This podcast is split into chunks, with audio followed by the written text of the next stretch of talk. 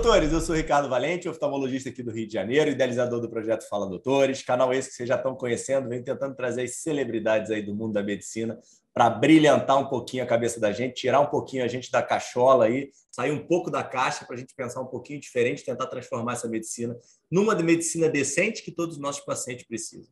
Hoje nós temos aí uma celebridade internacional, um médico clínico geral, o primeiro representante africano aqui no Fala Doutores, direto do Togo, head do saúde do Nubank, um super consultório aí focado na população negra, que ele vai contar muito, muito para a gente. Doutor Fleury Johnson. Fala, Fleury, tudo bem? E aí, Ricardo? Tudo bem, tudo, tudo bem. Muito obrigado pelo convite, muito feliz de estar aqui com vocês. Pô, maravilha. Eu que te agradeço, sempre trazendo as pessoas e os nomes, né? Tava falando com você em off, que eu tenho aqui um agradecimento aqui, a grande Manu Rainha aí, a rainha aqui das startups aqui pelo Rio de Janeiro e pelo Brasil. Então, que conectou a gente. Então, um agradecimento público aqui para ela. Obrigadão por ter conectado. Já, já, já, já, já, já assisti algumas histórias suas e estou aqui ansioso para escutar umas histórias boas suas, hein? Vamos lá. Eu conheci a Manu também no, no Rio Innovation. A gente se conhecia antes, a gente se conheceu pessoalmente no Rio Innovation. Obrigado pela, pela, pela essa conexão. Esses últimos anos estão sendo anos todos virtuais, né? Sim. E esse ano de 2020, a gente está gravando aqui em março de 2023. O ano de 2022 foi um ano de encontros, né?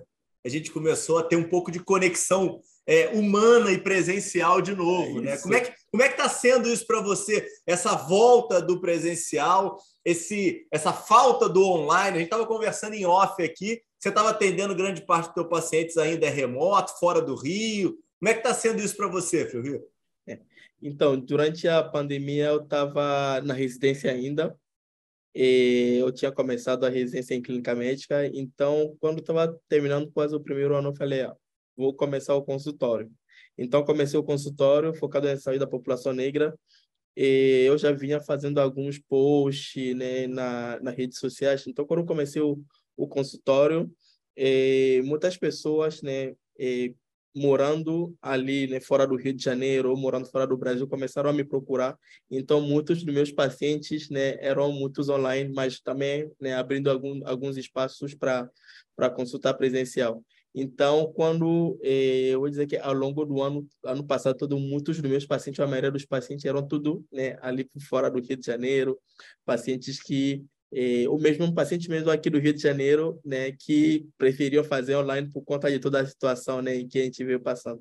Então, ano passado, né, 2022, a gente começou a dar, né, aquela forma, né, para as pessoas, né, tocar, as pessoas encontrar de fato, nossa, você existe realmente, né, não é só né, aquela imagem. Então, a gente foi, né, acho que isso também gerou uma uma conexão assim maior, né, e também realmente conseguir dar cara e forma às pessoas, né, uma coisa que realmente eh, foi muito bom nesse pós eh, pandemia, né? nesse momento agora né, de, de encontro pessoas que a gente está vivendo.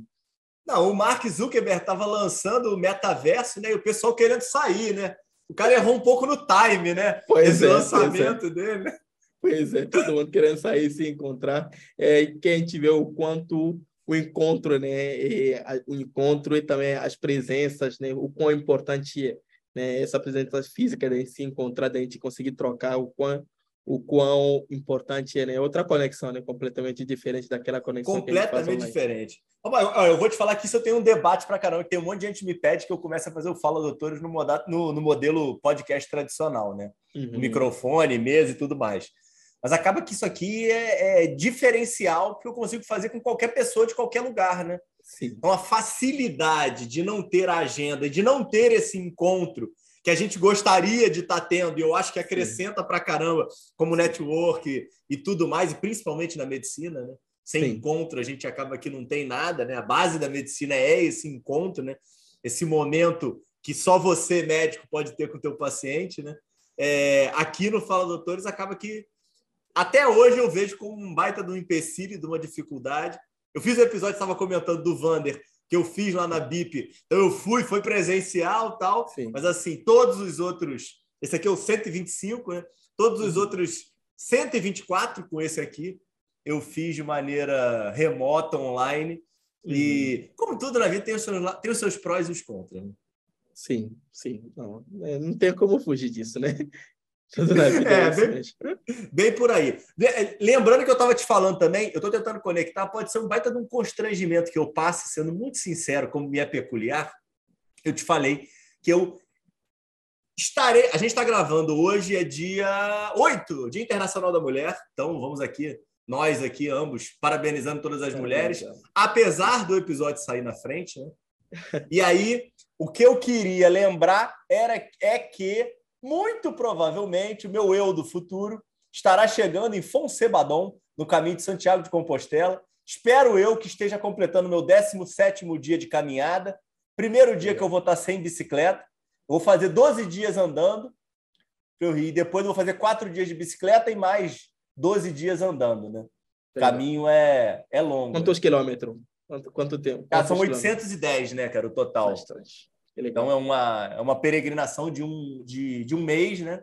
E aí eu Não. fiz, eu, espero eu ter feito, quando, quando lançar o episódio, quatro dias de bicicleta para encurtar um pouquinho esse uhum. tempo, porque normalmente o pessoal faz em 35 dias, eu vou fazer em 28 dias. entendeu? Então, só para deixar aqui, na verdade é para fazer uma pincelada, porque eu estou pensando em fazer uns conteúdos por lá. Então, estou uhum. fazendo as conexões no futuro, mas que, obviamente, que eu posso passar vergonha, que o episódio pode ser lançado Ih, não deu para viajar, deu algum problema, tá? Mas Deus está no comando, acho que vai dar tudo certo. Tá? Vai dar tudo certo. E você é um baita produtor de conteúdo, você sabe como funciona. Né? Aí tem que arriscar um pouquinho, né? Então tem algumas Sim. coisas que a gente tem que produzir, ver o que, que vai dar, né?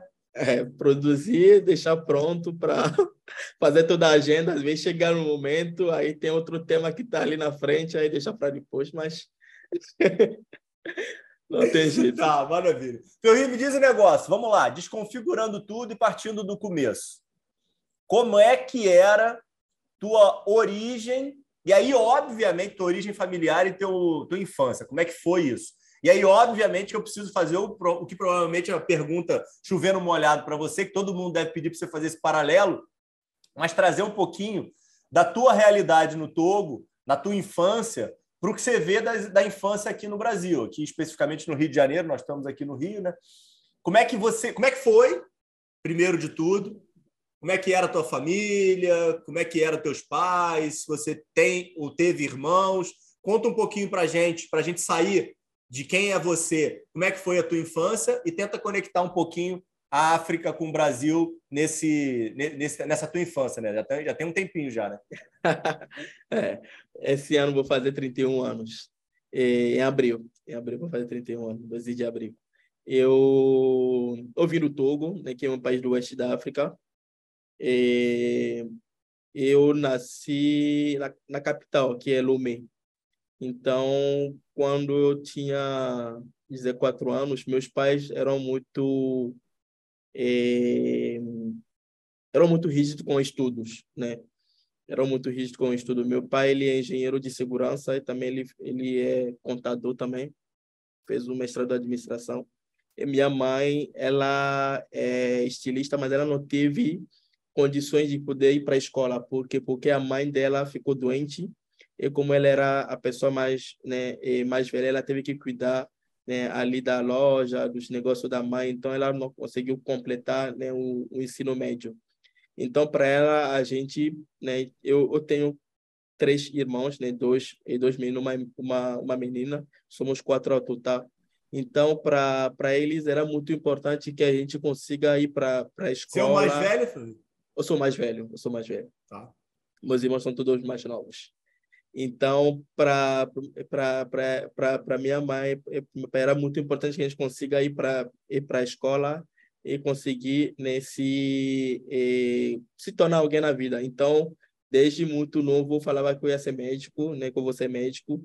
E ela me falava assim, ah, se você vai, quer ser médico, você tem que estudar muito, porque você tem que ter, estudar muito e sempre ser o melhor da turma porque existe muito né, para você poder passar eh, no Togo até eu sair do Togo.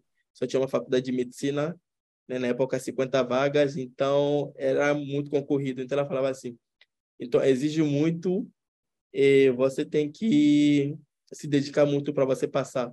Então, quando eu tinha quatro anos, é, ela me acordava às seis horas da manhã Então, ela, a gente conseguiu criar uma disciplina né, de, de estudo. Então, acordava quatro horas da manhã, o que fazia? Pegava, estudava antes de chegar na escola. Então, já chegava na escola, já sabia mais ou menos o, os, os conteúdos, né? ali a aula, e todo mundo, os professores falavam assim, mas como que você já sabe isso? Aí eu falava, não, minha mãe já me ensinou antes de vir para a escola. Aí eles assim, mas, mas sua mãe é professora? Aí eu, não, ela não é professora, mas ela já tinha passado, já, já tinha me passado o conteúdo. Quando eu tinha cinco anos, me acordava às cinco e meia para poder estudar antes de ir para a escola. Quando eu tinha seis anos, eu acordava às cinco horas para estudar até acho que quando eu tinha oito, nove anos, eu acordava três horas da manhã, então eu acordava, meu pai passava para ver se realmente a gente estava estudando e meus irmãos se a gente estava dormindo. Então a gente Mas você dormia, ali... filho? Não, não dormia. Por que hora que você ia dormir, cara? não dormia, porque eu dormia bem mais cedo, então eu acordava também bem cedo. Então, no Togo a escola é integral, então quando a gente chegava eh, no, no ensino primário, né, são, acho que aqui seria os seis anos do fundamental, que a gente chama de ensino primário no Togo. Tá. Então você volta para no almoço você volta, né, pra, da escola para casa, almoça em casa e de tarde volta para a escola. Então ali no almoço também tinha que estudar e passar o que, que a gente estudou, ah, né, pera aí. Mãe. Calma aí, pera aí, pera aí, pera aí, que você conhece a história toda, pô. Olha aqui, primeiro, condição financeira de vocês era boa? Era então, classe então, média, classe era alta? Classe média. Classe... Era classe tá. média. É. Quando cês, era na infância, não, não, era. Vocês não passaram classe... nenhuma dificuldade, não, vocês e os seus irmãos? Não, não. Quando era, quando estava, quando estava no, vou dizer que quando estava no, no, foi melhorando, na verdade, né? Porque quando eu estava no, no ensino médio, quando eu estava no, no ensino primário, a gente não tinha uma condição tão boa, mas foi aos poucos melhorando. Né? Mas era tá. uma classe média, acho que foi subindo ali na, na faixa da classe, da classe média. Me diz um negócio: é, escolas é, do governo, públicas ou escolas particulares? E como é que era a realidade sua? Como é que foi? E como é que é a realidade lá do Togo? O pessoal estuda mais em escola pública, mais em particular? Como é que funciona? Então, no ensino primário, as pessoas estudam mais em escola particular porque o ensino o ensino primário no, no Togo no as pessoas as salas são muito cheias então os professores não dão tanto atenção aos alunos. Mas ali a partir do colégio do ensino médio já muda né já muda. Então ali o, o ensino público né já é já é, já é melhor quando chega então no ensino médio eh, tirando os colégios eh, religiosos são os colégios públicos que são os melhores. Então, Tem prova para entrar, Rio? Então, no Togo, para você eh, sair do ensino primário para ir para o colégio, você tem que fazer uma prova do governo. Então, se você não passar naquela prova do governo, você não vai para o colégio. Então, e quando e você, você vai para onde? Você, você vai tentando até passar. Você, você repete um ano até você passar. Tá. E quando você você está terminando o colégio, são quatro anos assim no ensino médio ali no quarto ano do colégio, você tem uma prova também do governo antes de você passar para o ensino médio. Se você não passar, independente da escola, né? É tudo que eu estou falando assim, independente da escola, tanto escola pública, escola privada, é, se você não passar naquela prova do governo, você não vai para o ensino médio.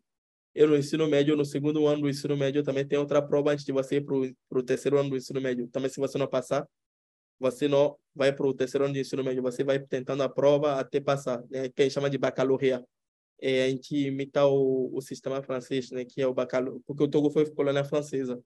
Uhum. É, então, o baccalaureat é a primeira parte, que é o segundo ano do ensino médio, e a segunda parte, que é o terceiro, o terceiro ano do ensino médio. Aí, as duas notas do baccalaureat, a primeira parte baccalaureat, a segunda parte, você usa para poder, além também das notas do ensino médio, né? Eles fazem tudo isso para você usar para você ir para a faculdade. E você nessas provas você pode ser direcionado para alguma região longe da tua residência? Pode passar hum. para um, uma, uma cidade distante no, na escola? Não, não, não. Com essas provas, as provas só te dá aptidão para você poder ir para o ano, um ano, eh, um ano superior.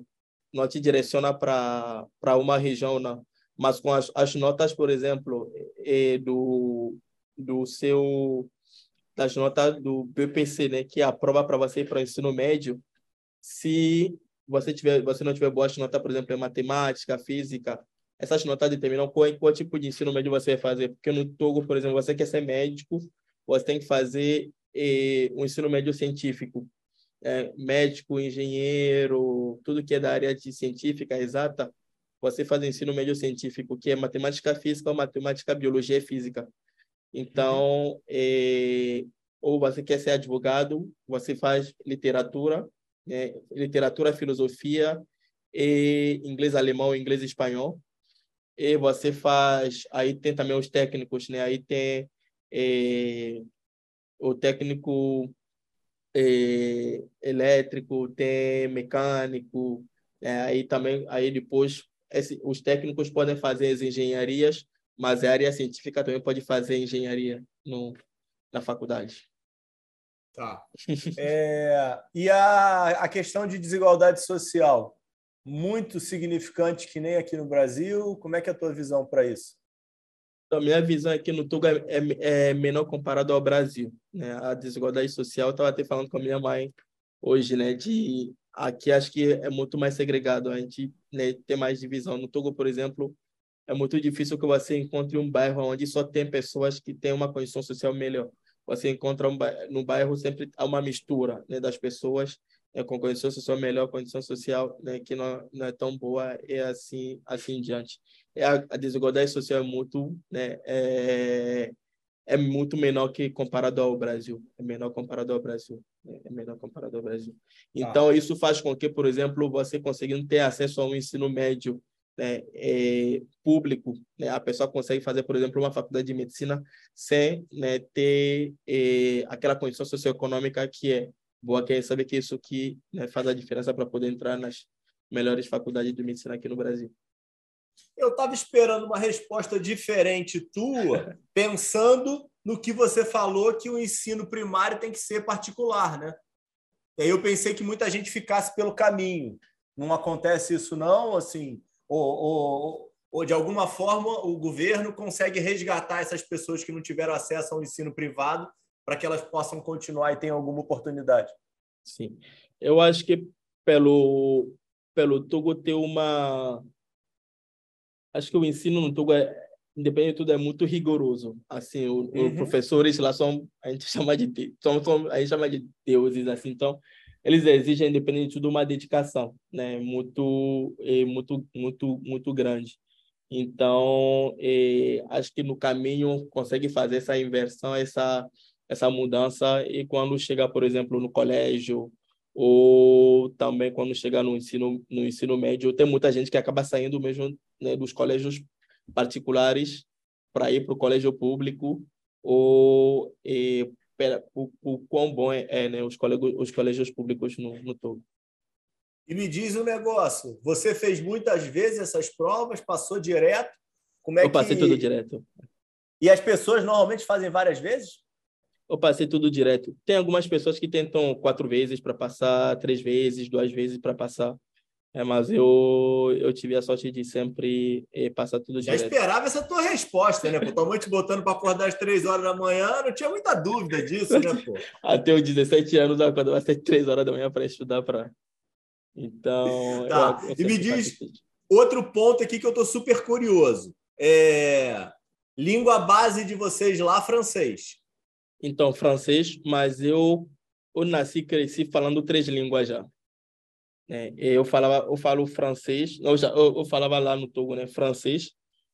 E Mina, que é da minha etnia, que se fala na capital Lomé, mas também fala nos países vizinhos, né, Gana, que é o país vizinho, Beni também fala Mina, e também Evé, né, que também é outra língua, também que fala no Togo e também em Gana. Então, a gente acaba aprendendo. Peraí, como é que como é que como é que é o, como é que é o nome, pô? Peraí, minha cultura aí, pô. Mina, né? E, Mina.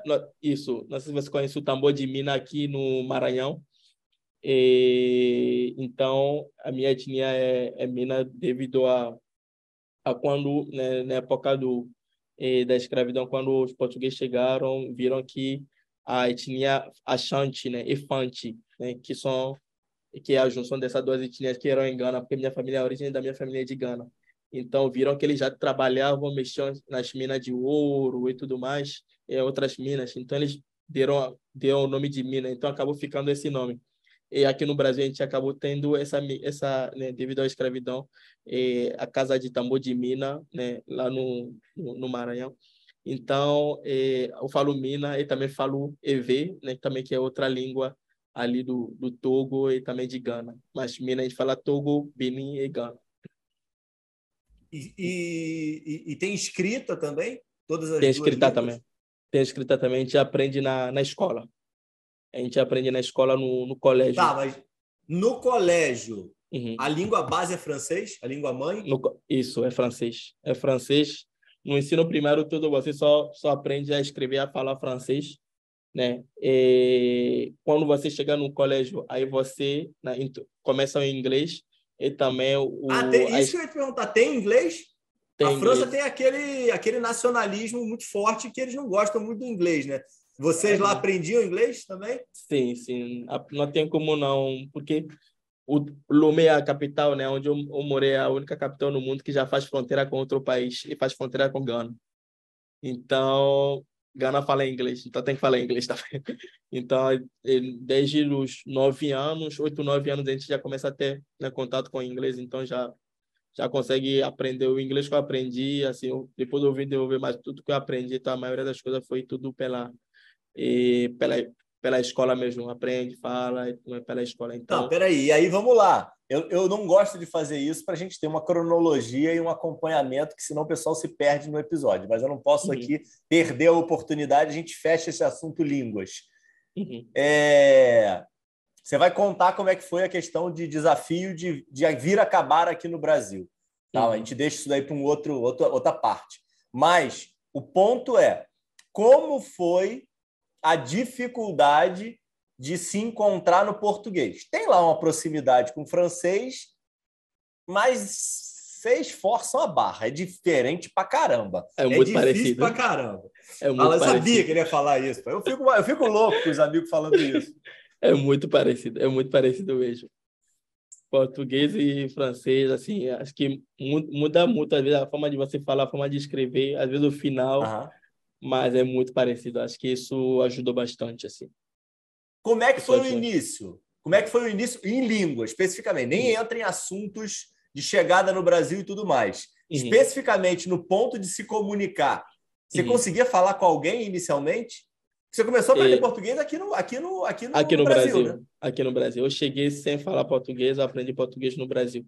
Aí eu vi que tinha algumas palavras em português que eram iguais palavras em Minas, que a gente via a conexão aqui né? Deve ter aquela época e também a, a, semelhança com o francês também. Então isso ajudou a mas quando entrou depois quando a gente vai chegar na frente a gente vai falar da faculdade eu vou falar dos desafios ali da faculdade também.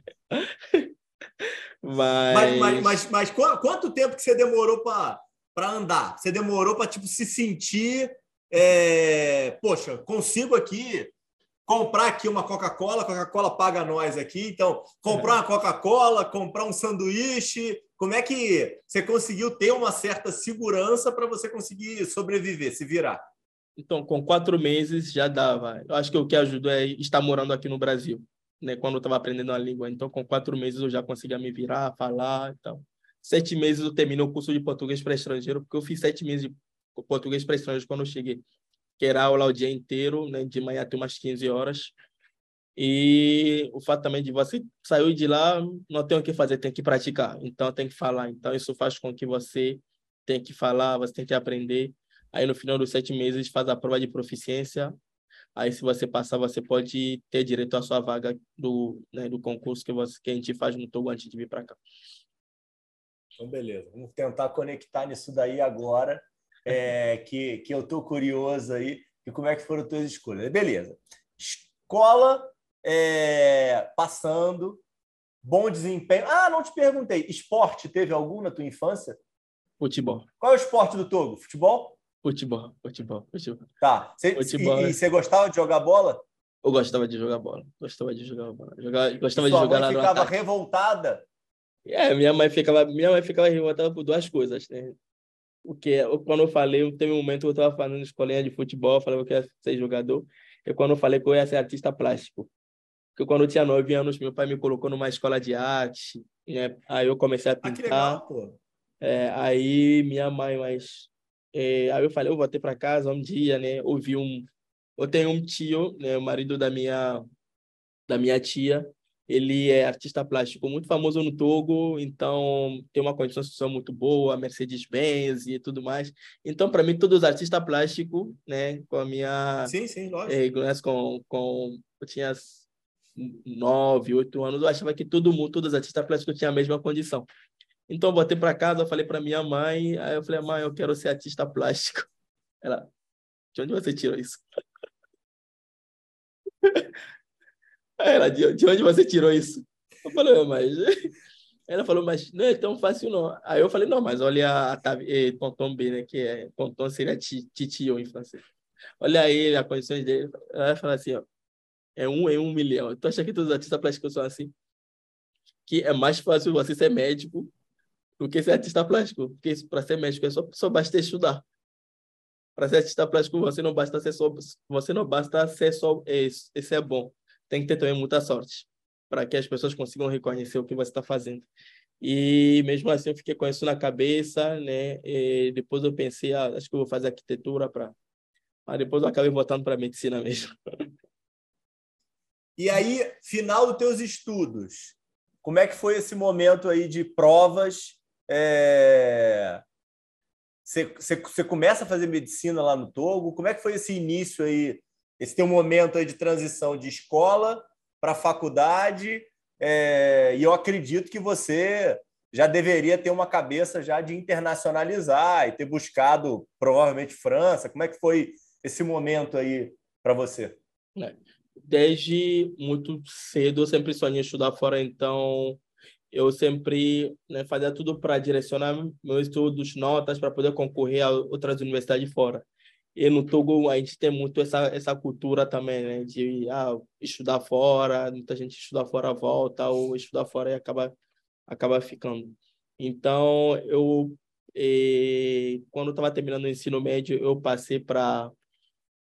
Eh, eu tinha, eu passei né, para o Togo mesmo, para a Faculdade de Medicina no Togo. E eu também, eu falei, ah, vou tentar também para outros países. Eu queria estudar no Senegal, né, onde meu meu avô estudou mas eu não tinha conseguido passar na Universidade de Cheikh Anta Diop. Então não tinha conseguido passar, então eu falei, ah, não passei, vou eu vou começar no Togo mesmo. Então, quando comecei no Togo, eu falei, ah, vou então fazer o quê? Vou fazer, vou vou estar tá começando, eu vou procurar outros lugares também para poder estudar. Então, então eu tentei ali para Guiné, né? Guiné Conakry que fala francês ah, esqueci, voltando. Quando eu estava tentando para para eh, para a Universidade de Lomé também para para para Guiné, eu tentei também para a França. Eu tentei para a uhum. França, tentei também para o eh, pro Burkina Faso, que é próximo ali do Togo, né? Uhum. E também tentei para o Níger também.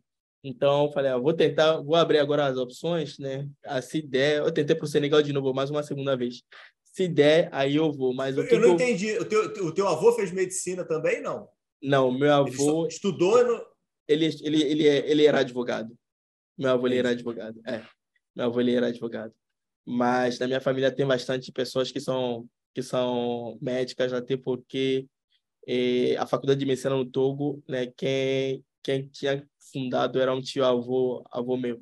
Então, isso também faz com que as pessoas, muita gente acabou seguindo esse esse caminho, né, na família. Pô, tua família não quis te esganar, não, pô? Você entrou na faculdade que, que, que, tua família fundou e foi embora, pô? Mas muita gente acaba fazendo isso. muita gente acaba fazendo isso. Muita gente acaba fazendo isso. Entra depois. Tá, aí você fica quanto tempo lá e como é que é esse processo que se acaba parando aqui no Rio de Janeiro? É. Eu fiquei um ano, só fiz um ano no Togo, mas vou dizer que eu, durante esse ano eu fiquei muito indo para procurando embaixadas, procurando eh, oportunidade para poder para poder pra são poder seis anos lá fora. também lá são oito anos de medicina oito anos é oito anos mas você termina você termina entrega uma tese e sai com doutorado né? Ah, legal. É, é, vocês são oito anos. Então, eu falei, ah, eu estava procurando todo o caminho para poder ir embora. Eu falei, ah, se eu for embora, se eu for embora, vou terminar na mesma época que meus amigos com quem eu comecei aqui, porque eu vi que nos outros lugares eram menos. Então, eu tinha tentado para a França, eu participei para a Universidade de Bordeaux, mas eu não tinha conseguido visto na época do Sarkozy. Uhum. E eu, eu tentei para o Senegal, o resultado estava demorando um pouco a sair soube na universidade que tinha também como estudar, vim aqui estudar aqui no Brasil. E eu falei, ah, vou tentar também. Aí eu fui, eu tentei, mas estava demorando muito para sair. Quando eu fui lá na embaixada, né, a cônsul me falou, ah, mas a gente viu suas notas aqui, é muito difícil passar para medicina aqui no Brasil. Você não acha que, porque eu, eu tinha muito boas, boas notas em matemática e física, você não acha que seria melhor tentar uma engenharia, uma arquitetura, né? alguma coisa que tem muito a ver com exata, já que você é bom de exata, né? para você conseguir eh, passar para cá? Eu falei, ah, aí eu falei para ela assim, ah, se você se não for colocar medicina para mim, então não coloca nada, deixa. Aí, depois ela chamou meu pai e falou, nossa, seu filho é muito decidido, né? Falei, nossa, seu filho é muito decidido. Ele falou que se não for para. Porque eu falei, ah, eu já tô. Sempre que sair fazer medicina, eu já estou fazendo medicina no Togo. Se não for para fazer medicina, então. Sim. Não, não, não precisa ir. Então, é, quando, como não saiu o resultado, como não saiu é, meu visto para a França, tinham falado que a faculdade já existia no meu país. O que eu não sabia que as pessoas faziam é que escolher uma faculdade outra faculdade que não tinha no Togo, chegavam lá na França, depois faziam uma mudança para a faculdade de medicina ou para o curso que queriam. E, então, eu, eu passei primeiro, o primeiro estado que saiu foi para Guiné, eu fui para Guiné. Eu estava em Guiné. Quando eu cheguei em Guiné, uma semana, duas semanas depois, fiquei sabendo que eu passei para o Brasil, passei para o Senegal também. Aí eu liguei para o meu pai, eu falei, agora o que, que a gente faz e tal. Ele falou, ah, falei, a gente já gastou um dinheiro para vir para cá, para vir e tal. Ele falou, ah, você já, ele falou, ah, não vamos pensar em hoje. Ele falou, vamos pensar no futuro, né, nas oportunidades que isso pode, eh, aonde você estiver, isso pode te trazer. Então ele falou, vai conversar com, tinha um professor na faculdade que era amigo dele, ele falou, vai conversar com esse professor e, e, quando aí você me diz o que, que ele te orienta, aí ele fala assim: eu fui conversar com o professor. Peraí, como é que era o nome dele, Ferri? Fala, aí. O prof... Ah, o, professor Cissé. O professor Cissé, eu tenho ele no LinkedIn, professor É, Cissé. pô, elogia, né? É. Esse mentor aí ajudou na tua vida, né? Pô? Ajudou, me deu um caminho para minha vida toda, assim. E, o professor Cissé, ele é professor de dermatologia e, lá na universidade. E, lá em, lá em Guiné, na Universidade de, de Guiné, Universidade Kofi Annan, né, de Guiné. Então, ele fala assim, ah, ele falou, o, pro, o único problema que ele vê que seria é, a língua, né? Mas que se fosse, por exemplo, na época eu queria voltar para trabalhar no Togo. Então ele falou, se fosse, por exemplo, para você estudar, por exemplo, na, na, na França ou nos Estados Unidos, ele ia falar para não ir, porque é uma realidade muito distante dos países africanos. Mas como eu queria, na época, voltar para o Togo para exercer a medicina, ele falou o Brasil é uma realidade mais próxima. Então, ele me recomendaria ir para o Brasil, né? mas que o único problema que ele vê seria a língua, a adaptação com a língua. Mas eu tenho um tio que é cardiologista que estudou na Rússia. Então, eu falei, se ele conseguiu né, aprender russo para estudar, fazer medicina, acho que está tudo certo. Aí eu peguei minhas coisas, voltei para o Togo, eu fiz minha mala e vim para o Brasil. Sozinho? Sozinho. Eu tinha 18 anos na época e foi em 2000, 2011, isso. Não, tamo, não, não, peraí, já, já, já, já, já desliguei meu relógio aqui. Pode contar a tua chegada no Brasil, que eu tô aqui super curioso, cara. Peraí, cara. Chega um cara do Togo com uma mala na mão, sozinho no, no, no galeão. E, e aí, você vai para onde, cara? Você não. vai para embaixada, pô? O, o, o pior, né? Antes de chegar no Galeão, quase parei na Colômbia. eu, fui, eu, eu, fui, entrar no avião, eu desci em Guarulhos. Primeiro, o que aconteceu? Quando a gente, a gente pegou, saiu de Togo, foi para Gana, saiu de Gana. Quando a gente ia sair de Gana, começou a chover muito. Então, ah. choveu tanto, tanto, tanto, tanto, tanto que o voo atrasou. Então, a gente saiu lá de Gana, foi para a África do Sul chegou muito, muito tempo atrasado, então o voo que a gente ia pegar lá da África do Sul para o Brasil já tinha ido embora há muito tempo. Então, nossos pais acharam que a gente morreu. Tipo, aí fala assim, ah, acho que eles morreram, né? Porque não deram notícia, não chegaram. Não, peraí, cara, que eles? Quem mais estava na viagem não. com você, pô? Me perdi, eu, pô. Eu tinha um amigo meu com quem eu fiz o ensino médio, né? O Ferdinand. Ele é engenheiro uh -huh. civil agora em, em Belo Horizonte. Ele estava fazendo medicina comigo, mas o sonho dele sempre foi fazer engenharia, então ele veio para o Brasil, conseguiu mudar para engenharia. Tinha outra outra amiga minha, Benedict, ela fez contabilidade na UERJ. Uhum. Ela também veio aqui para o Rio. Então a gente chegou e depois a gente, né, cada um se, se, se separou. Então o que é, eu, a gente, os três, né, no mesmo avião, quando a gente chegou em, em, em Joanesburgo, nossos pais acharam que a gente já tinha morrido, o avião caiu em algum lugar, porque a gente não deu notícia.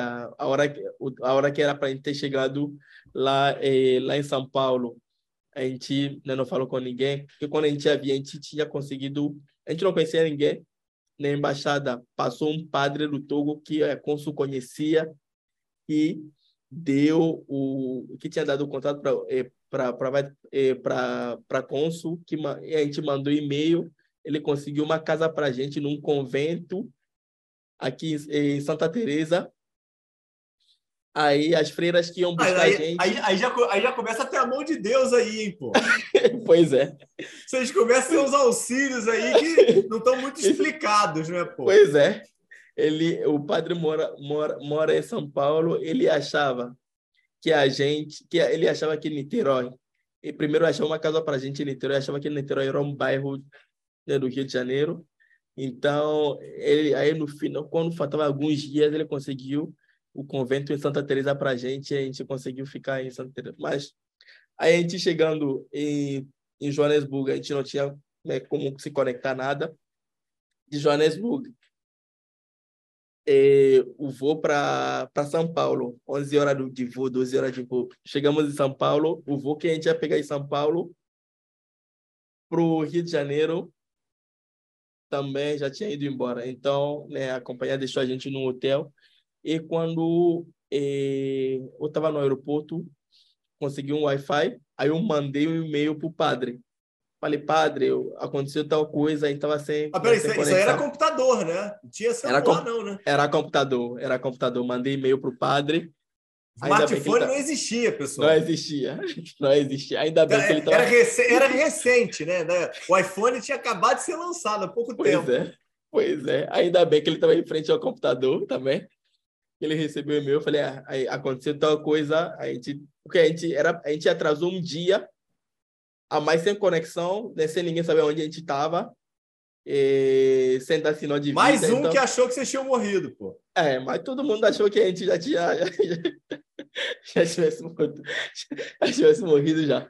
Então mandei, eu estava no aeroporto, meu, eu ia pegar meu voo, eu quando eu ia pegar o voo, antes de pegar o voo, mandei mensagem para ele, e, a, o, o Ferdinand, né, ele já tinha, ele estudou em Curitiba, já tinha ido para Curitiba, pegou o voo dele, foi para Curitiba. A Benedict pegou o voo dela antes né, do meu, veio para o Rio de Janeiro. Aí eu estava no aeroporto, eu falei, ah, então, e, padre, aconteceu tal coisa, mas tá tudo bem. Eu estou chegando em algumas horas no Rio de Janeiro, pode falar para as freiras para encontrar né, eh, a gente no, eh, no aeroporto. Ele falou: Nossa, que bom, vou falar com seus pais também aqui, que eles estão todo mundo preocupado, ninguém sabia onde vocês estavam 24 horas sem notícia, todo mundo achou que vocês morreram. Aí, aí fui lá, eu, no aeroporto, eu não estava conseguindo me comunicar com ninguém, porque eu não falava português na época. Aonde que é o portanto? Algumas pessoas aqui, outras pessoas aqui.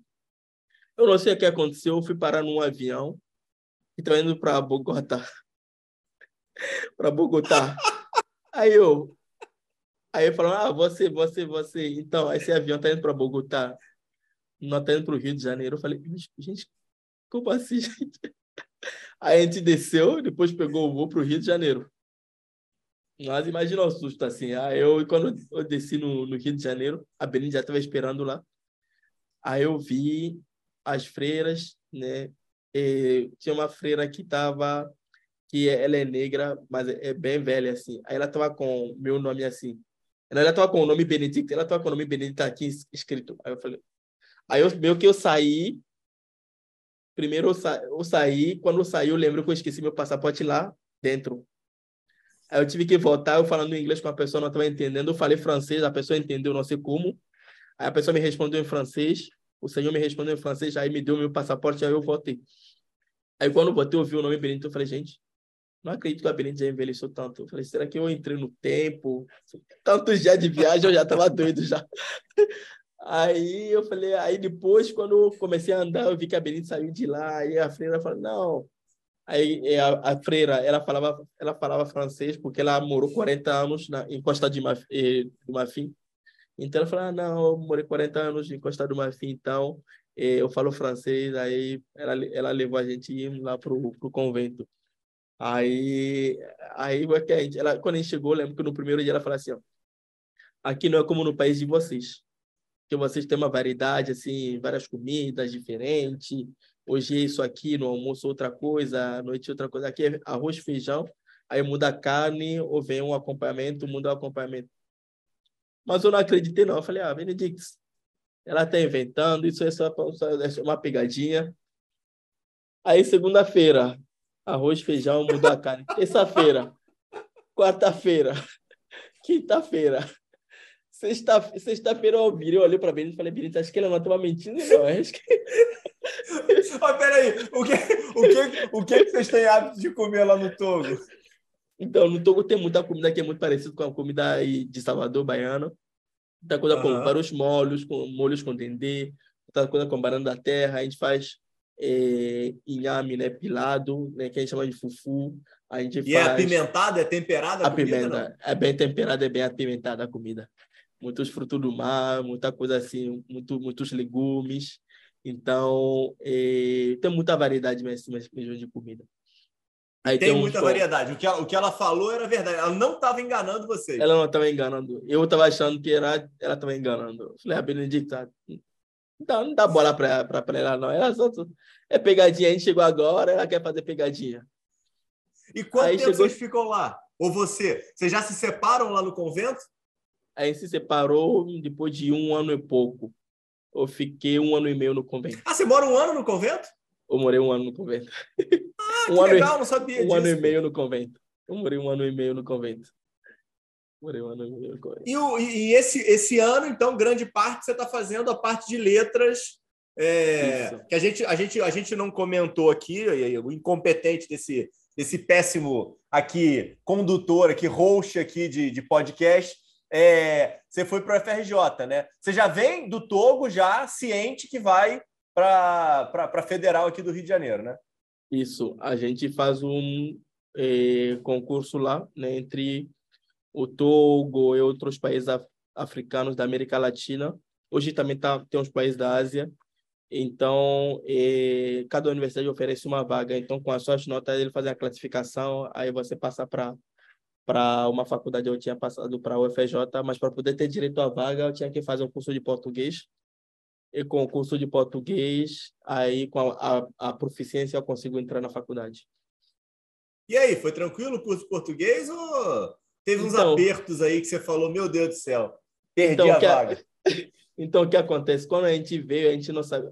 Tinha duas coisas para gente que foram surpresas, que, de, que causaram desespero a gente não sabia né, que tinha a prova de proficiência para passar. A gente ah, faz o curso, depois faz a faculdade. Outra coisa também, por que eu vim? Porque quando você compara né, a moeda do Togo e a moeda daqui do Brasil, é, quando eu cheguei, um real dava 300 francos CFA, que é o dinheiro de lá, do Togo. Então, meus pais não tinham como me sustentar aqui. Então, eu uhum. vim porque eu estava contando com a bolsa que ia ganhar. Aí eu vim, eu cheguei, no primeiro dia, Outra coisa também, é... eu, eu, ligava para a professora né, de português para estrangeiro, que eu vi o nome dela lá no documento, e mandava e-mail para falar assim, ah, está chegando tal dia, tem como recepcionar a gente, levar a gente para o alojamento e tal. Só que ela não respondia, nem no e-mail e tal. Aí, fala, aí por isso a gente teve a, a, a opção de vamos, vamos, vamos, vamos passar, ficar na, nas freiras, aí depois, uma semana depois, a gente vai lá para o a gente vai lá para a universidade. Aí, quando a gente chegou lá na, na universidade, ali que a gente soube que não tinha direito ao alojamento e também não tinha direito à bolsa. Aí, Putz! Aí ela assim, a professora, ah, você que é o Fleury? Eu falei, sim, sou eu. Ela, ah, tá, tá, que bom, que bom. Então, eu vi suas ligações, eu vi seus e-mails, mas deixa eu te falar uma coisa, não tem, não tem alojamento, nem tem bolsa, tá?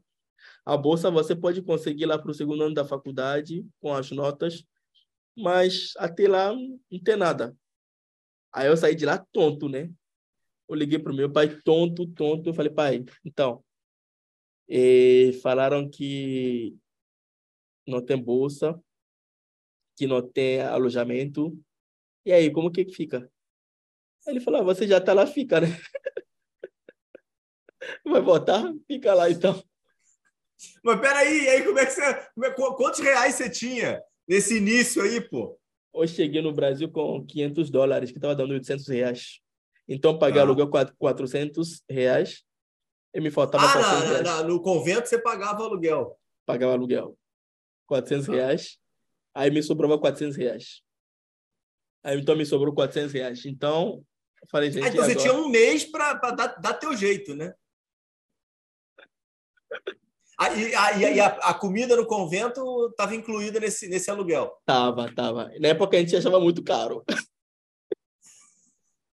Oh, Olha menos mal. Eu, então, peraí. É, era 400 reais, teto e comida, então e morrer comida. de fome. Vocês não morriam, nem passar frio é. e chuva é. vocês iam passar. Uhum.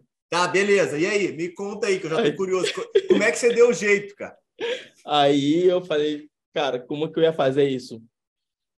eu falei para o meu pai, falar, ah, a gente vai dar um jeito aqui, né? Vamos ver o que vai fazer. Aí venderam terreno lá no Togo para poder me mandar dinheiro, depois venderam aliança de casamento, né, para poder me mandar dinheiro, para poder me sustentar aqui, para poder sustentar uhum. aqui foi mas foi foi muito difícil assim. Quando eu lembro que quando eu comecei a faculdade, o primeiro mês para eu poder ir para a faculdade foi graças ao dinheiro do trote, né, que eu que eu consegui, eu tinha conseguido 220 reais Aí, eh, o, o, o, era, a cota para Detroit era 450. Aí eu falei para o veterano, falei, cara, para mim tá muito difícil. Tá difícil mesmo ir para a faculdade.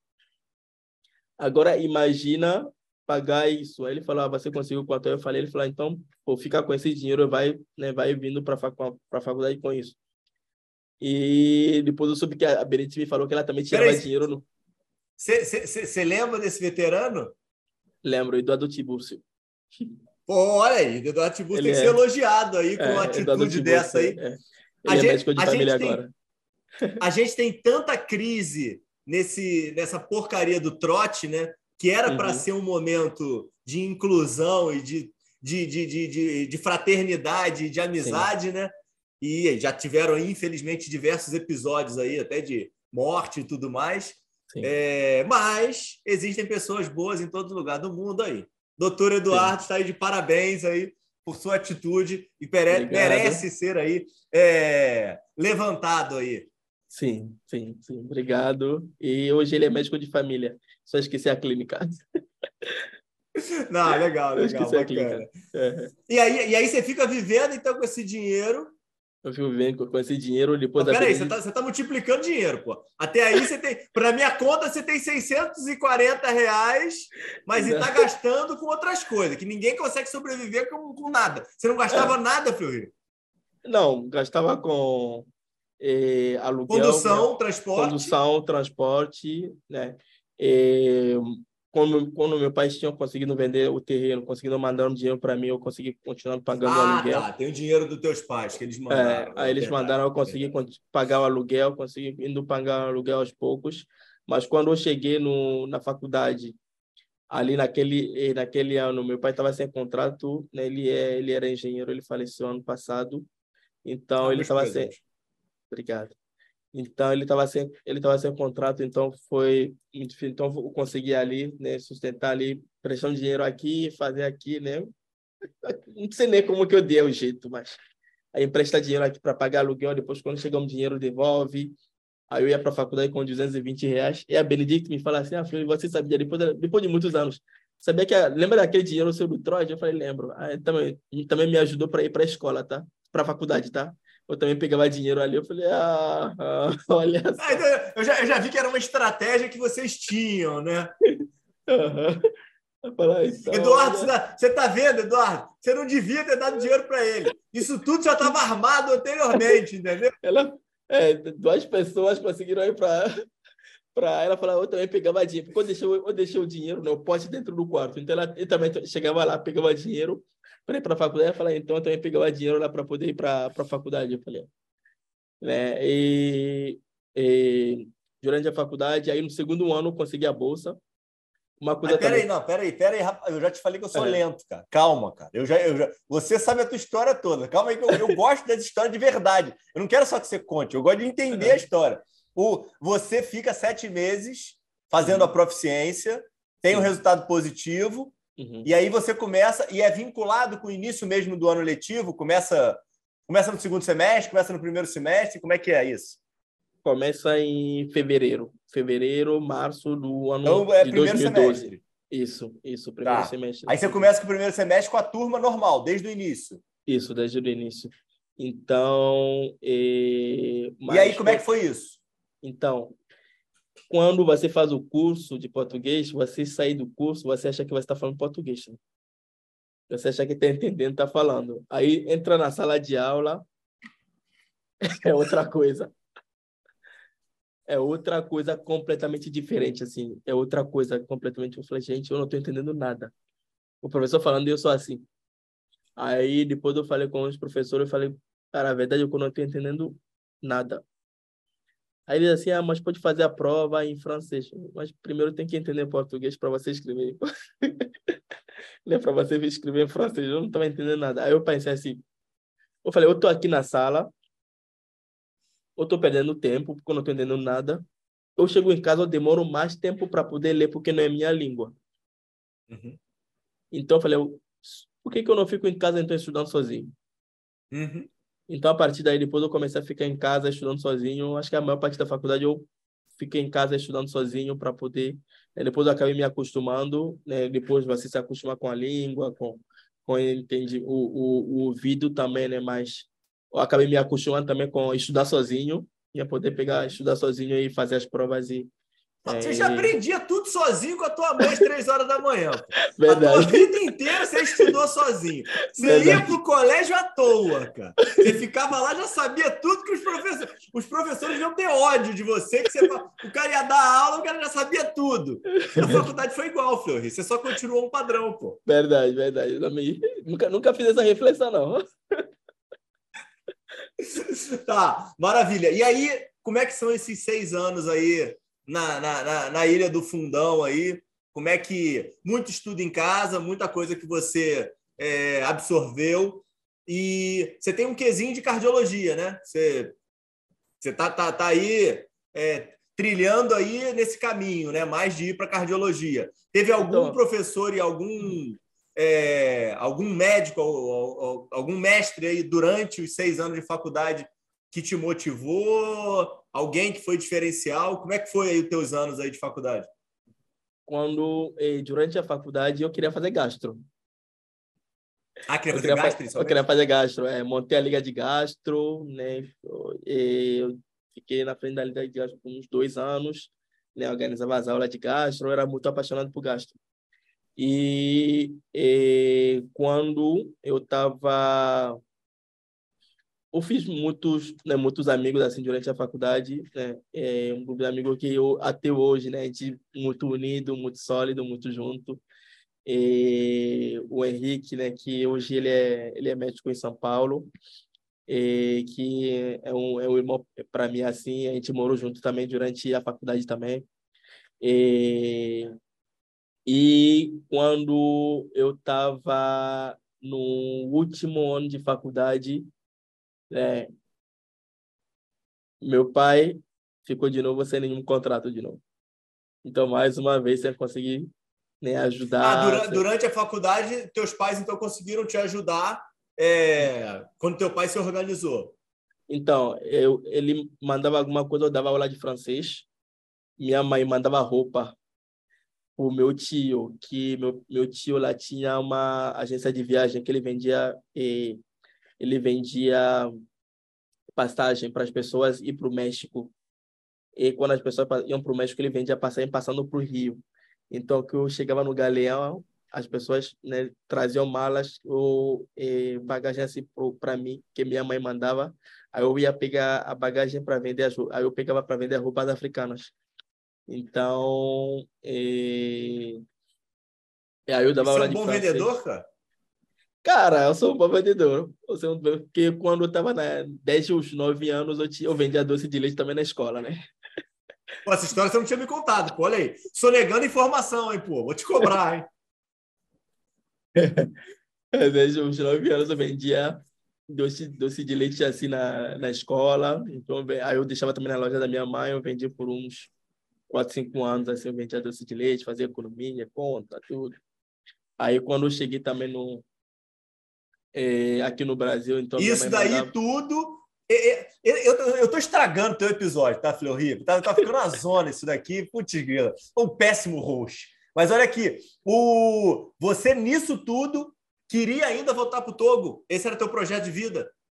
Então, na época, assim, mas durante a faculdade, eu me acostumando aqui, depois eu... Então, é, aí, aí é que eu quero o estalo. Uhum. Quando é que foi isso? Teve um, teve um dia, teve um, um momento que você falou, é, não vou voltar? Eu acho que foi lá pro talvez quarto, quinto ano de faculdade. Acho que uns quatro, o quarto ano de faculdade por aí que eu decidi. E você consegue pensar em por quê? Então, foram eh, vários fatores. Primeiro, minha, acabei me adaptando muito aqui, acho que muito bem também aqui. E também outro fator é que a situação e eu pensei assim, se eu quero continuar, se eu quero ajudar meu, eh, meus pais, né, comparando o dinheiro do tu, né, eh, a moeda do tu comparada ao real, Já eu acho que hum, é, eu acho que eu consigo né, ajudar melhor eh, ficando uhum. aqui. Então, também foi outro outro fator. E eu sei que tem, tem uma valorização das pessoas que conseguem que conseguem estudar fora quando voltam para o Togo, mas eu falei, nem todo mundo vai ter a mesma sorte né? Então, às vezes, melhor nem arriscar, é melhor ficar por aqui mesmo, já onde eu já sei, eu já conheço as pessoas, eu já conheci, eu já consegui fazer conexões. Muito dos meus amigos, né, do ensino médio, é, a gente tem uma, um problema muito sério no Togo, que é uma fuga de cérebros, né? Muito grande. No, no último ano do ensino médio, acho que éramos 45 na turma, acho que 40 estão fora, né? Quem não conseguiu ir para fazer né, já a graduação fora, foi fazer o mestrado fora, acabou ficando. Né? Para você ter uma ideia, a gente tem mais médicos tugules em Paris do que no Togo inteiro. Que então, isso? é. Então, é, eu falei, ah, se tem tudo isso, algum problema tem. Então, acho que é melhor não é, melhor não voltar. Eu acabei optando por ficar aqui. Tem uma coisa muito, muito bacana que você até já comentou, mas eu quero aqui ressaltar, né, que acho interessante o, o que você viveu, né, que foi essa receptividade boa da tua turma, né? Então sim, você acabou sim. fazendo amigos, né? E sim. acaba que é um negócio que tem na medicina, porque normalmente a gente passa muito tempo junto.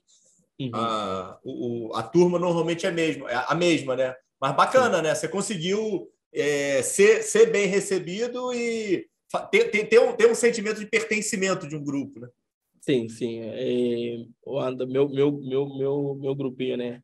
A Pri, né? E Priscila, a Thaís, a Thaís é gastro hoje, fez para a FJ, o Henrique, né? o Vitor, e e a gente, né, a Marcele também, né, todo mundo permaneceu muito junto, né, até o final, o final da faculdade, né, todo mundo se ajudando ali, se apoiando ali. A Mônica também, né, também que mora em São Paulo hoje, então a gente, né, acabou fazendo um grupo, aquele grupo de clínica médica, né, e propedêutica uhum. até fazer a clínica médica, então o grupo ficou até o final ali da, da faculdade.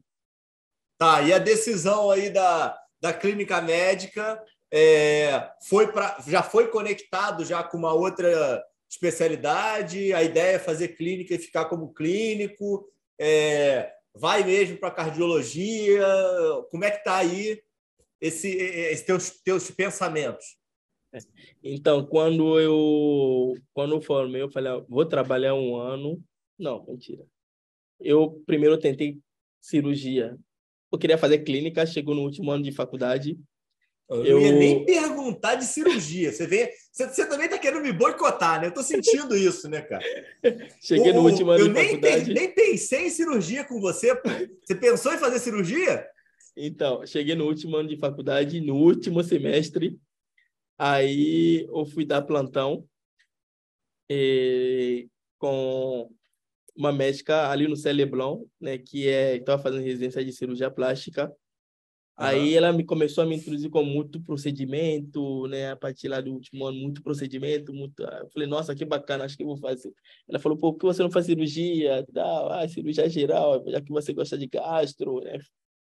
Muita uhum. conexão, né? Muita coisa a ver. O que você acha disso?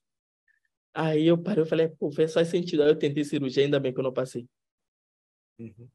Ainda bem que eu não passei porque eu tinha tentado pela eh, pelas cotas na UERJ na época. Eu, só, eu não tinha eu tinha a nota, só não passei porque eu não tinha colocado meu eu não, eu não tinha ainda carteira de trabalho. Então tinha que fazer ah. uma declaração para dizer que não tinha carteira de trabalho. Só que eu não sabia, eu falei, ah, eu não tenho carteira de trabalho, não consigo, não preciso colocar nada. Então, eu falei assim, ah, foi, eu fui, eh, eu fui reprovado por conta né, disso. Aí depois eu fui lá perguntar porque eles falaram que foi por conta disso. Aí eu falei, ah, vou trabalhar um ano, aí eu vou pensar realmente no que eu vou fazer. Então eu fui perguntando para as pessoas assim, eu fui falar como radiologista, ah, o que, você acha dessa pessoa? Ele falou, não faz. Tá acabando, vai acabar algum momento, não faz. Falar com o oftalmo, ele falou, mercado é difícil. Fui falar com o otorrino, fui falar com o anestésio.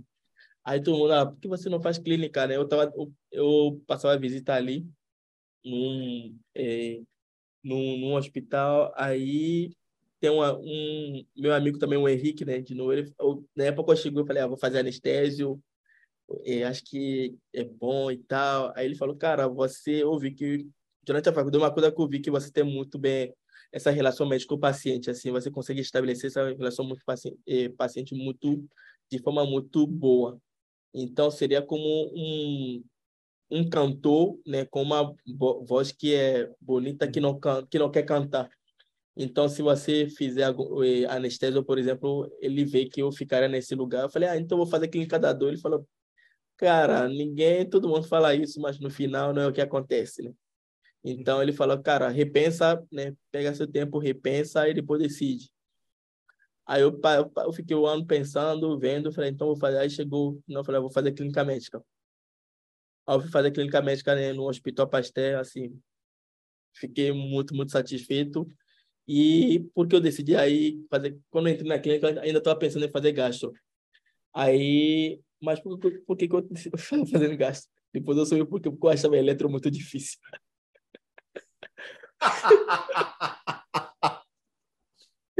análise daquela porcaria não era, não era das mais práticas. Aí o, eh, o staff da residência, que é cardio, né, o Lauf, começou a dar aula de eh, Gustavo Laufer começou a dar aula de, de eletro para gente, eletro, aula de eletro para gente. Eu falei, nossa, não é difícil, né? Não é faz difícil, sentido, né? né? faz, faz sentido, né? Tem uma lógica aqui que você segue, você né, não errar. Eu falei, ah, então eu vou. Eh, eu falei, ah, já eu tinha começado o consultório, né, focado em saúde da população negra. Eu falei, a doença também é mais prevalente na população negra é a, é, são doenças cardiovasculares. Eu falei, então vou, né? Agora eu sei por que, que eu não, porque eu não queria fazer cardio, então acho que dá para seguir esse caminho. Aí eu, aí eu fui tentar, é, eu, eu passei na prova de, de cardio, tinha é, passado para o fundão, né? Para o é, pro quintador com o Paulo, e, que também e também para o HFAG. Então acabei indo para o quintador com, com o Paulo. E para mim foi muito bom, né? No final, acho e que. Tá feliz? Então, eu saí da residência, mas eu tô feliz por ter saído da residência, mas graças ao Paulo, porque o Paulo que me incentivou até a tomar a decisão que eu que eu tomei, né? Ah, eu já, tava, eu já tava achando que você ia falar mal do Paolo aqui, pô. Não, falei, fiquei não. até preocupado. Falei assim, pô, aqui não é, um, não é um espaço pra gente ficar dando alfinetada nos outros. Falei, caramba, cara. Eu ri, vai meter o pau no Paolo, cara. Falei, caramba. Não, tá. Não, peraí. Antes desse turning point aí que você vai dar, eu quero só que você volte um, um stepzinho, que é a história do teu consultório, cara. Sim. Onde é que surge essa catarse aí, que você tem essa puta dessa ideia do caramba? Onde é que apareceu isso? Onde é que você falou, tipo assim, putz, isso aqui tem valor? Dá para fazer isso aqui? Então, quando eu estava na faculdade, lá pro quinto, sexto período, eu comecei a me. Eh, eu conheci um. A gente tem um, um coletivo de estudantes de medicina negros e médicos negros. Então, onde a gente falava né, muito isso da população negra, então eu falei, nossa, que bacana isso. Eu comecei a estudar e me aprofundar cada vez mais. E, então, depois, eu entrei numa iniciação, iniciação científica né, com a professora Valéria, aonde a gente é uma iniciação científica atenção primária. Então, onde a gente acabou aprofundando um pouco mais da educação popular em saúde, né, e, e também falando também de, dos temas de saúde da população negra, né, falando um pouco de de como que a gente pode fazer a medicina de uma outra forma, é sempre direcionado para a população minorizada. Né? E, então, quando continuei estudando isso, eu, e, quando eu comecei a residência, eu falei, ah, por que então não transformar né, a educação popular em saúde para uma coisa que a gente já, né, já hoje, para uma para rede social? Aí eu, lembre, eu lembrei eu, desde meus 11, 12 anos de idade, na escola, eu era educador popular em saúde de doenças infeccio de, de infecções sexualmente transmissíveis e HIV. Então, eu dava aula ali na escola, né, falando de, de tudo isso de 12 até meus 14, 15 anos. Então, falei, ah, por que hoje não transformar tudo isso, né, com né, tudo com esse conhecimento, esse contato também que eu tive com a professora eh, Valéria, como por que não transformar isso hoje em dia numa forma de conseguir atingir as pessoas, mas através de uma ferramenta que todo mundo está usando, né, que é o, o celular. Então, eu falei, ah, ah então eu falei, eu vou usar então o, a, o Instagram para poder começar a fazer isso, né, trazer esse conhecimento, né, porque a gente tem a política nacional de saúde da população negra, né, que, né, é, que infelizmente muitos médicos não têm conhecimento. Então, eu falei, por que a gente não consegue trazer né, todo esse determinante em saúde para que as pessoas saibam. A gente tem muitos estudos nos Estados Unidos, no Brasil a gente tem muito pouco. E eu falei, ah, vamos fazer, vamos seguir esse caminho. Aí Quando você começa a... isso, Fleury? Eu comecei isso no, em fevereiro, é, em fevereiro, março, por aí de 2000, e, entrei na residência em 2020, 2020. Na pandemia? No início na pandemia, do Covid? Na pandemia na pandemia que eu comecei então, pera, Você entra na residência na pandemia, você entra na... para fazer clínica em 2020. Ou entre primeiro e... de março, aí... Aí foi, foi no período que você ficou em casa ou você nem ficou em casa? No não, início? Não fiquei, em ca... não fiquei em casa. A gente estava tocando, a... tava na residência trabalhando, né? Tava trabalhando? Trabalhando, é, trabalhando na residência. E, nossa, aquele, né, aquele momento que a gente não sabia o que aconteceu, o que estava acontecendo, como que seria, todo mundo ali no escuro, né? Todo mundo ali perdido. E foi um desafio muito grande, muito grande durante a residência, assim, muito grande. Mas acho que isso também mudou e transformou muito, né? Ajudou muito a, aprender muita coisa, a lidar com situação assim que seja assim de bastante pressão, estresse, né? Colocar aquele capote, tirar. Sim foi bem, bem, bem, bem, bem, bem estressante assim no início, mas acho que com, saiu também com muitos aprendizados também, né? Então, uhum. saiu com muitos E aí me diz o negócio, é, onde é que veio esse negócio de, de MBA? Vamos chegar lá também. Vamos chegar lá daqui a pouco. Então, eh, quando eu comecei o consultório, eu comecei o consultório eh, com e no meu consultório já ainda fica no consultório da, da Elisa, né? Doutora Elisa, ela foi minha preceptora né? na, na, fac, na faculdade quando estava rodando na medicina de família. A Elisa, a Elisa, a Elisa faz o quê, Fleury? A, a Elisa é médica de família, ela é, uhum. a, é, ela fez, ela é especialista em medicina chinesa também. Então, ela tem um consultório, né, no consultório fica na Tijuca, onde meu eu, eu faço meu consultório no consultório dela também. Então, ela fala assim, ah. aí eu um dia eu mandei mensagem para ela, eu falei, ah, Lisa, então, e depois que eu comecei a, a, trazer os conteúdos na rede social. Mas aí você atende nos, nos, nos, dias que ela não está, ou você, ou você montou outra estrutura dentro da estrutura dela? Eu atendo nos dias que ela não está. Atendo nos dias que ela não está. Mas tá. hoje ela quer é, crescer mais para a gente né, conseguir atender dois de uma vez. Mas eu não consigo também, devido aos meus horários hoje em dia, fazer mais do que eu estou fazendo. Aí eu falei com eu mandei mensagem para ela, Elisa, as pessoas têm me procurado muito, né, perguntando sobre atendimento, e, se, eu, se eu começar a atender e tal. E seria que teria um, uma, um horário vago ali na sua, no seu consultório para eu conseguir atender? Ela falou, claro, tem sim. Tem quinta, quinta tarde. E quinta tarde realmente era meu, meu off ali na, na residência. Aí eu falei, Aí eu, aí eu falei, aí eu falei, ah, vou começar, comecei em setembro, então eu estava esperando, no primeiro dia eu estava esperando um paciente. Eu falei, ah, primeiro dia vai vir um paciente isso. Aí cinco pacientes no primeiro dia. Falei, nossa, primeiro dia, que legal. Também eu coloquei um valor também que seja acessível para a população né, mais, eh, mais pobre, né? Então, falei, nossa, que legal, cinco pacientes um dia. Aí foi, né, aos poucos foi crescendo, foi crescendo. E, e, e a divulgação toda por rede social? a divulgação toda por rede social, pelo Instagram, toda a, divulgação, a divulgação toda pelo Instagram. A divulgação toda. Hoje já tenho, acho que uns 400 pacientes, 400 e pouco pacientes. Assim. Pô, que legal, cara. É. Não, você estruturou um baita modelo de negócio, né? tudo, tudo, tudo, tudo pelo, pelo Instagram, né? E, e durante a pandemia, muita gente também procurando de fora, né? No Rio, hoje e mesmo uma pessoa do Rio tem, tinha pessoas também que tinham receio de sair.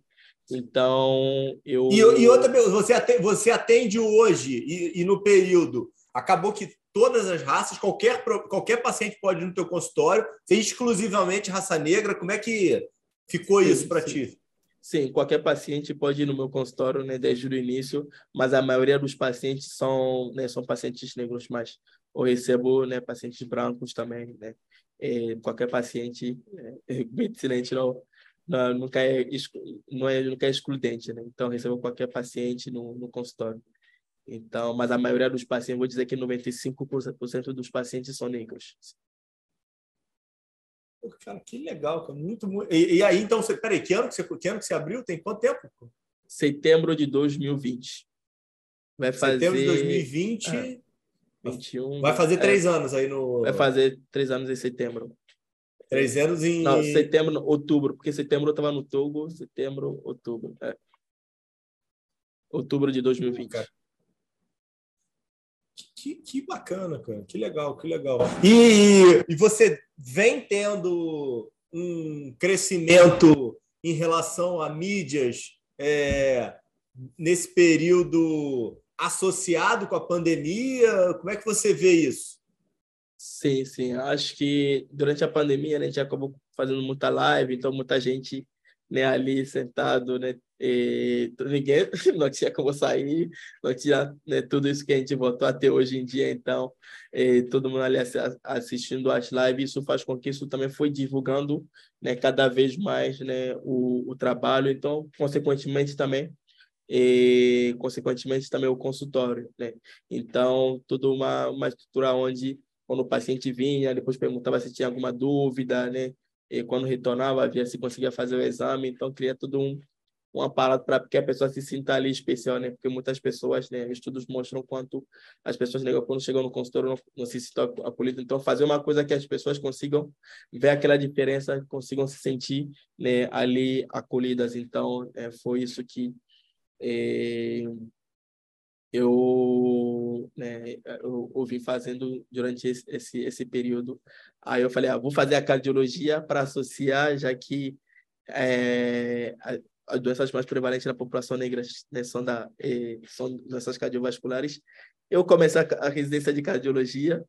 Antes de terminar a residência de cardiologia, antes, antes nem fiz dois meses, três meses, quando eu recebi um convite para ir para o Nubank, né? Hoje eu ainda estou no, é, eu estou no, no Nubank. E o que, então... que é essa loucura, rapaz? Peraí, aí não, fala. Aí a, a gente abre uma outra janela aqui, que a tua vida é cheia de, de, de, de, de, de, de, de caminhos diferentes, vai para um lado, vai para o outro. É, é. Onde é que aparece essa história do Nubank na tua vida, cara? Pois é. Eu recebi um, um convite para ir para o Nubank, né? Eu pensei, gente. Falei, estou aqui na minha residência de cardiologia, daqui a pouco, daqui a dois anos, eu sou cardiologista, por que eu vou fazer isso? Falei, gente, aqui eu sei, aqui eu sei, eu sei o que está me esperando, né? Ah, daqui a dois anos termina a residência, sou cardiologista, eu sei o caminho. Aí eu falei, gente, vou fazer o quê? Eu fiquei, fiquei pensando, gente, vou fazer aqui numa fintech. Eu ficava pensando assim, gente.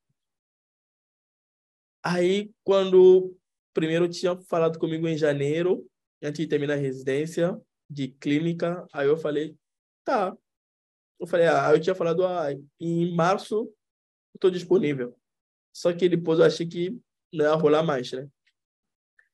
Aí eu comecei a residência de cardio, depois aí voltaram, falaram, ah, não, a gente, o médico que tava, tava saindo, né, falava, ah, a gente queria te trazer para fazer tal, tal coisa, a gente pensando numa medicina que seja um pouco diferente de só a medicina corporativa, então uma medicina mais integral, né, a gente conseguir né, trazer, é, pensar mesmo nas pessoas. Aí eu Falei, gente, eu tô aqui no meu caminho, assim, de boa. Eu vou tentar fazer outra coisa, uma...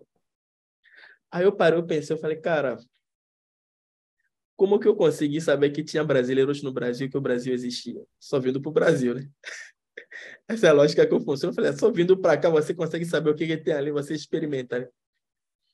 Aí eu falei, caramba, como que eu consigo saber isso? Como que eu Aí eu parei, eu pensei, eu fiquei assim, eu fui falar, aí que eu fui falar com. Aí eu falei, ah, aí eu parei, eu falei, ah, vou sair da residência. Aí eu fui falar com o Paulo, né, que é o chefe da, da residência ali no Quintadão de Cajus. Ele falou, calma. Aí ele falou assim, você. Deixa eu perguntar uma coisa, seu sonho é ser cardiologista Dante? Aí eu, não, Hum, nunca foi meu sonho, não. Ele falou, mas seu sonho é ser aquele cardiologista, né? Eu falei, não, vou falar, para falar a verdade, falei, ah, para falar a verdade também, quando eu fiz a residência de, de clínica, eu estava muito satisfeito com a residência de clínica, né? Eu gosto de ser clínico. Mas eu fiz cardiologia mesmo para complementar, né, o que eu estava fazendo ali no consultório, que eu, por isso, eu decidi fazer cardiologia, e que para ter mais um título a mais, né? Vou dizer que é por isso mesmo. Ele falou, então, cara, ele falou, mas então porque você tem, tá em dúvida, assim. Aí eh, falei com o chefe da hemodinâmica também, ele falou assim, ah, lá do Quinta, né? Ele falou, cara, tem oportunidade e oportunidades, assim. Então, eh, pensa bem, vale a pena, assim, né? Eh, vale a pena. Se, aí falaram, eles falaram assim, residência e carnaval tem todo ano. Uhum. Se você for, você não gostar, você faz a prova de novo. Uhum. Aí eu parei, eu pensei, eu falei, cara, se fosse outro, eu acho que se fosse outros eh, staffs, né, podem falar assim, ah, cara, não vai e tal, né, mas acho que eles me, conseguiram me fazer pensar, né, em, em outros caminhos assim, né. Aí quando eu cheguei no no Bank, realmente também eu entendi o que que eu fui fazer, né.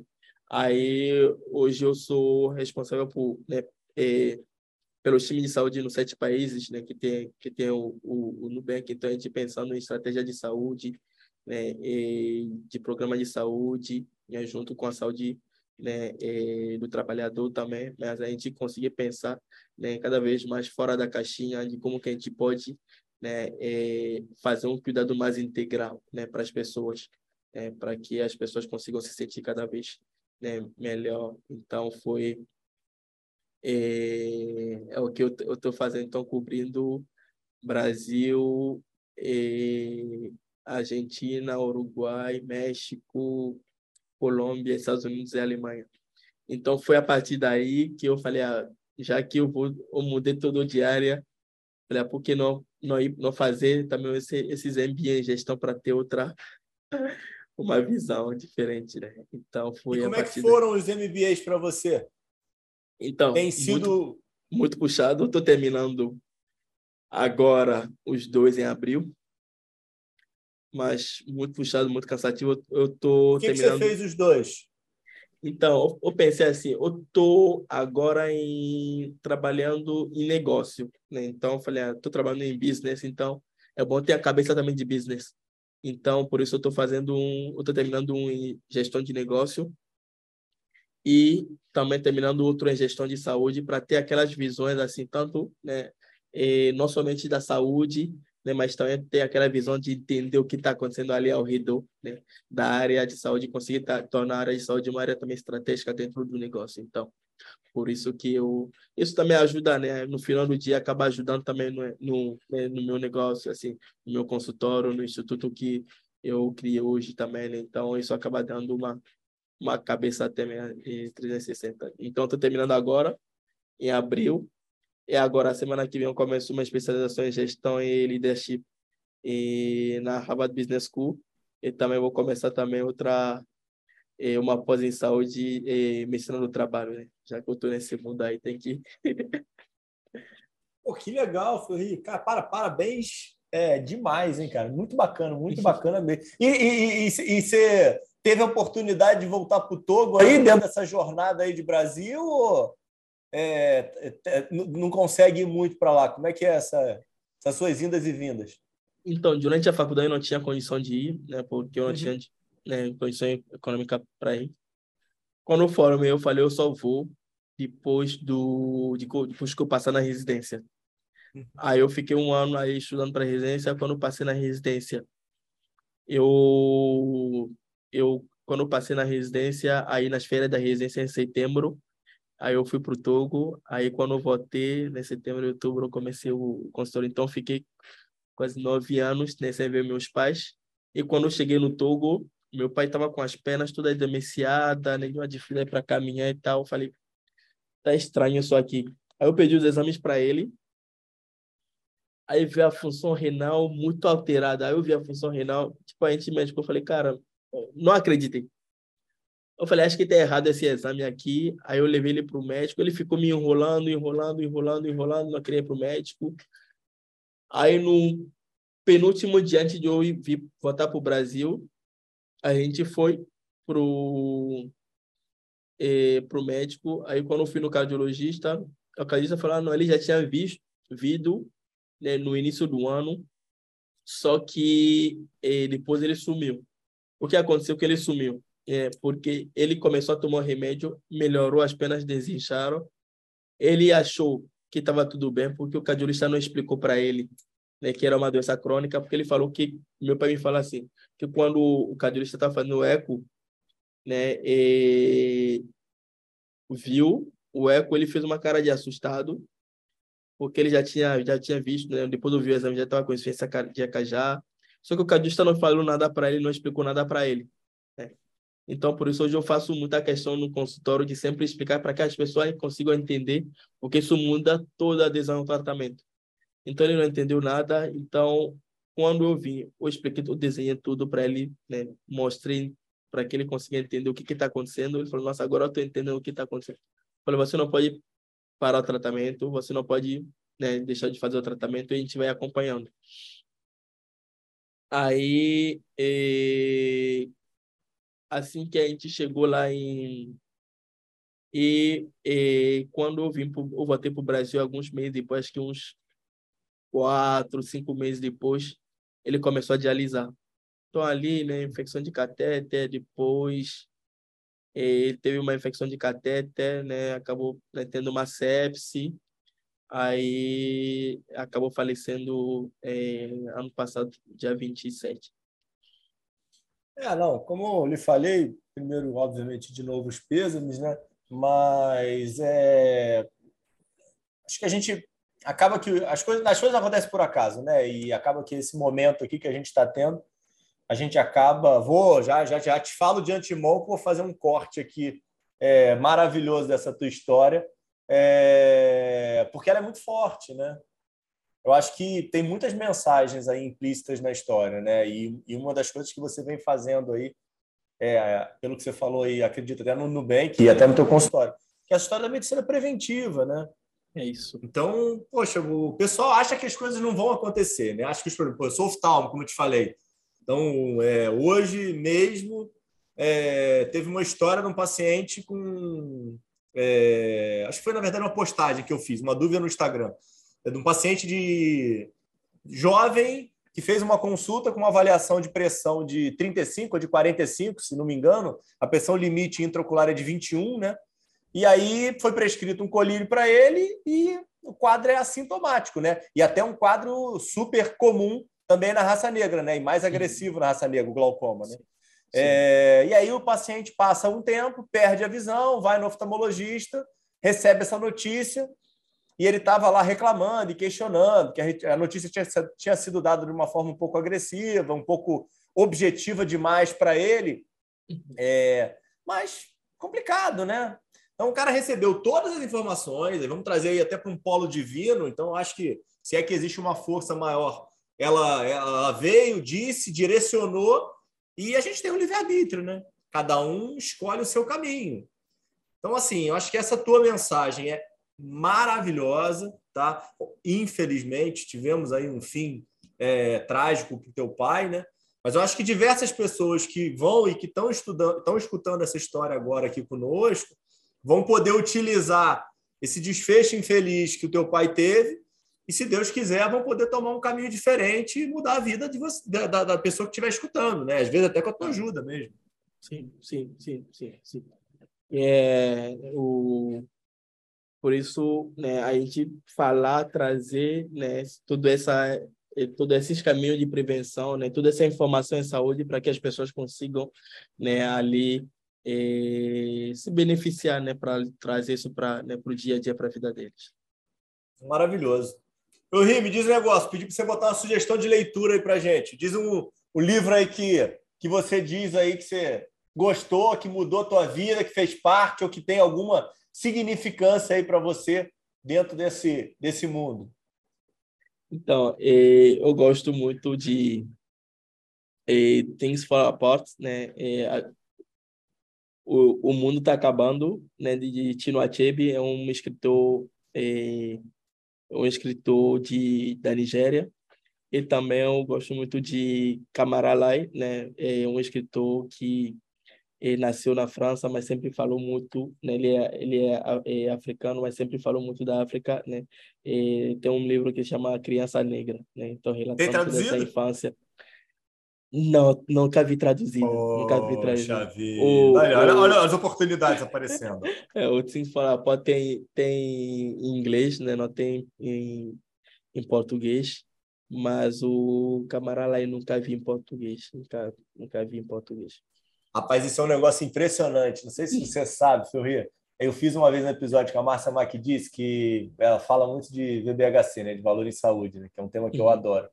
É, e aí ela fez a academia do valor e ela, o que, que ela faz é meio que traduzir, transformar, trazer conteúdo em inglês para o Brasil.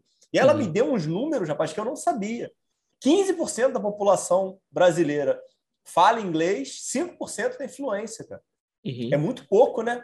É Dentro desse pouco. universo todo, né? Tanta gente que acaba não, não tendo acesso a um monte de conteúdo, né? Sim, porque quando a pessoa fala inglês é outro mundo que se abre, né?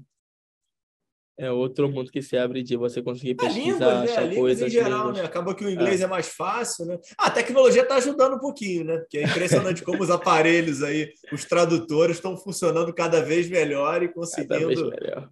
Eu lembro é, quando, eu estava na, na faculdade, eu peguei uma matéria e assim colocava no, no Google para traduzir para francês para entender. Eu falei, gente, o que que tá aqui? É melhor continuar lendo em português mesmo. que não fazia sentido nenhum. Pô, muito bom, Ferreira, muito legal, cara. O último para a gente fazer o desfecho aqui é como é que é teu planejamento estratégico aí, teu pensamento para os próximos cinco anos? O que, que você espera aí? Que, onde é que você vai estar? Tá? O que, que você vai estar tá fazendo? E como é que você vê aí esse progresso nos cinco anos aí da nossa saúde?